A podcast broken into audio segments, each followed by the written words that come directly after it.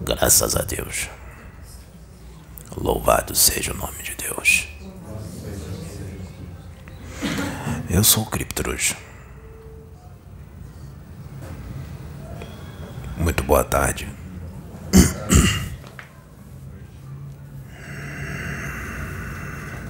Os dias atuais. O século XXI. O século decisivo. O século XXI. O Brasil. Programado para ser o coração da terra. A pátria do Evangelho. A pátria do Evangelho redivivo, o país onde o Cristo escolheu para trazer a luz ao mundo. Aqueles que foram trazidos por Cristo, espíritos endividados em sua maioria, com faculdades mediúnicas belíssimas, vem falhando, vem caindo nas chagas do espírito, nas paixões do espírito. Os xenofóbicos da religião, os prodigalizadores da doutrina, dos dogmas e dos paradigmas é o que a visão do universo vem se tornando. Uma grande pena, uma grande perda, decadência decadência moral, nível ético baixo, uma grande evolução e crescimento intelectual e a moral ainda adormecida. Uma pena.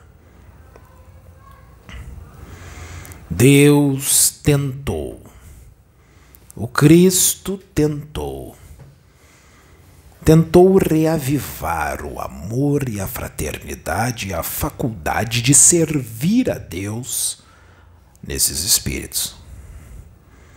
Uma chance e tanto de crescimento, de evolução e de apagar os erros de seus passados espirituais. Mas o orgulho falou mais alto. A soberba falou mais alto. A ganância, os egos, a vaidade. Grande perda. Médiuns com potenciais soberbos, médiuns com potenciais lindos para iluminar todo e qualquer lugar que estejam, através dos seus conhecimentos e das suas faculdades mediúnicas.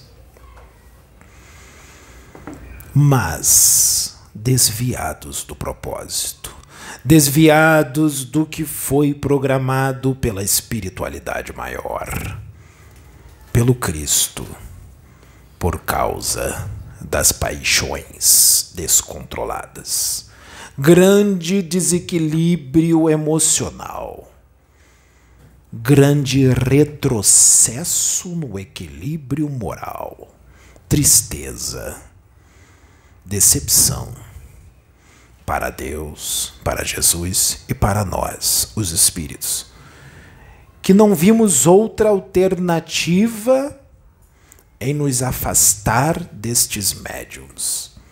E nesse momento, as trevas entram. As trevas espíritos inteligentes, sem ética, amorais, tomam o lugar, porque assim os médiums, enviados de Jesus, mas desviados do propósito, estabeleceram mórbida sintonia. A lei das afinidades. O semelhante atrai o semelhante. Assim é uma das leis do universo. Decadência. ruína. O espírito falha. Mas era a última chance para muitos. Recomeçar. Recomeçar, infelizmente, em orbes inferiores. Por misericórdia. Amparados sempre. Porque Deus não abandona os seus filhos. A porta aberta para a obsessão espiritual, a vaidade, o egocentrismo, o orgulho, a soberba intelectual, a sede de domínio, a sede de aplauso, a sede de poder, a psicopatia espiritual. Casos de doenças da mente. Espíritos enfermos.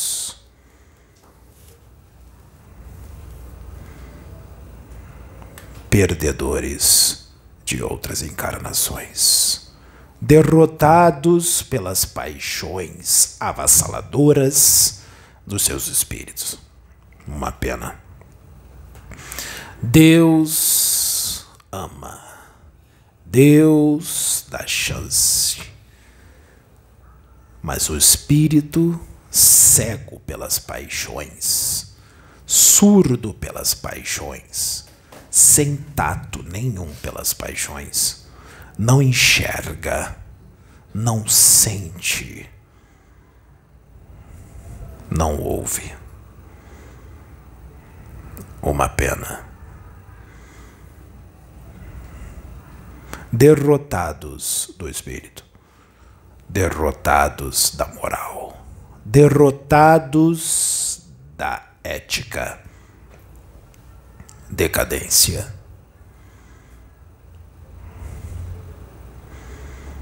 A perda da mediunidade, a decadência das faculdades mediúnicas, a decadência da mediunidade.